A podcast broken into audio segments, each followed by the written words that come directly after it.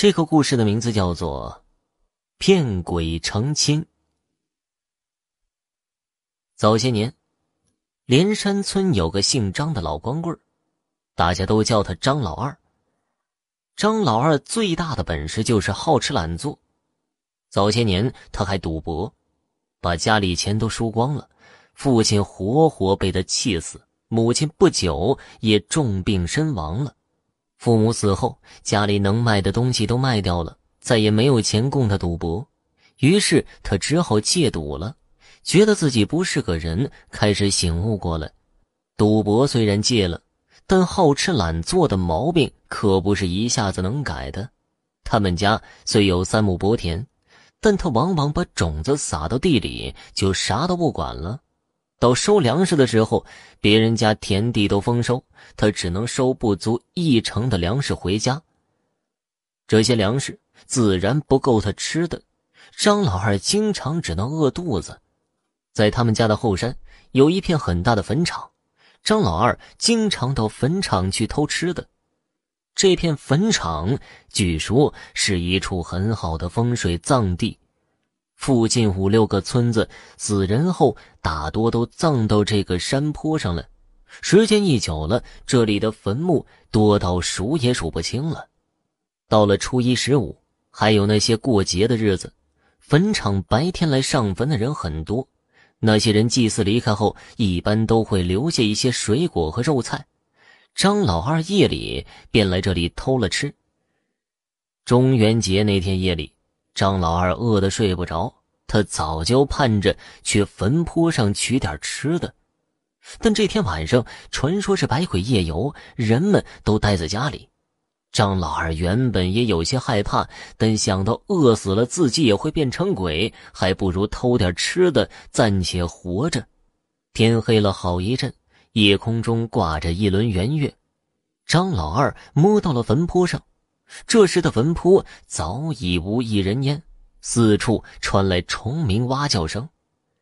张老二在坟坡上找了一块大青石，面前摆满了他从各处坟头捡来的贡品食物，有猪肉，还有水果加美酒。他边吃边喝，觉得这样的生活真是美极了。但他酒量并不太好。一个人喝了大半斤白酒后，加上肚子吃的圆滚，倒在那青石上便睡着了。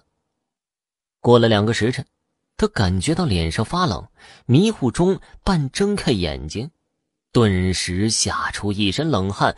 面前一个年轻的长发女子，身穿白裙，面上无一丝血色。此女子正俯下身子，距他面孔不到一尺，一口气一口气朝他吹着。张老二感觉像冬天的寒气一般扑面而来，吓得一动不敢动，完全屏住呼吸。他心里明白，这女的尽管长得很美，但肯定不是人，而是个鬼。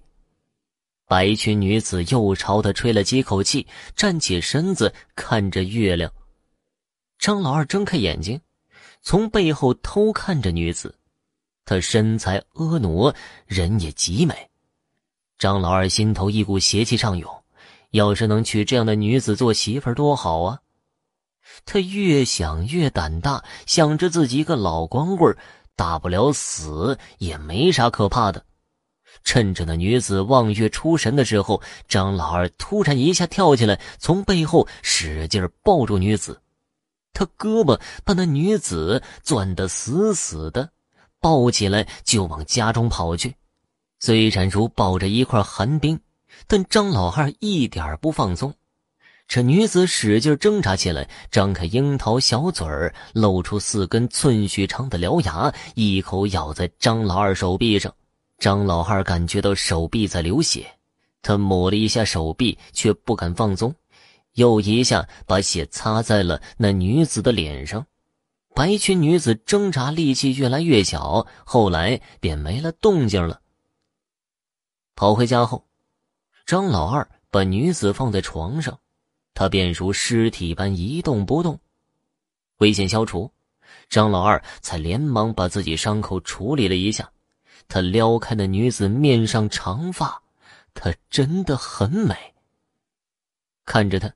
伸手捏开他的嘴，那嘴中果然有四根长长的獠牙。张老二看着女子，脸上阴晴不定，最后回到灶房里，从灶堂里拿了一把烧火钳，他用烧火钳夹住那女子的獠牙，一一给她拔了下来。奇怪的是，拔牙竟然没有流一点血。做完这些，张老二却烧了盆热水。把女子脸上的血迹洗得干干净净，他自己也洗浴了一番，到床上挨着女子躺下。第二天鸡鸣的时候，这女子身子突然筛糠般的抖了起来。过了盏茶功夫，她缓缓睁开了眼睛，她看着睡在身边的张老二，茫然的摇头。她并不认识这个男子。翠花，你醒了。那女子摇头不解。可怜的媳妇儿，你看你昨天摔了一跤，牙齿摔掉了几颗，脑子也都成这样了。你是我妻子王翠花啊，你真的不记得了吗？那女子还是摇头。张老二说：“你看来是摔傻了，不过不要紧，我是不会嫌弃你的。你记住，你是我张老二的妻子，我们结婚八年了。”张老二编了一个故事出来，让那女子记住。那姑娘果真就记住了，就这样老老实实的给他做了媳妇儿。翠花很能干，贤惠又懂事儿。张老二在媳妇儿的带领下，也改掉了好吃懒做的毛病，踏踏实实的干起活来。夫妻俩的日子越过越好了。一年之后，翠花还生了一对龙凤胎，都是聪明乖巧。到后来，张老二自己都忘记妻子的来历了。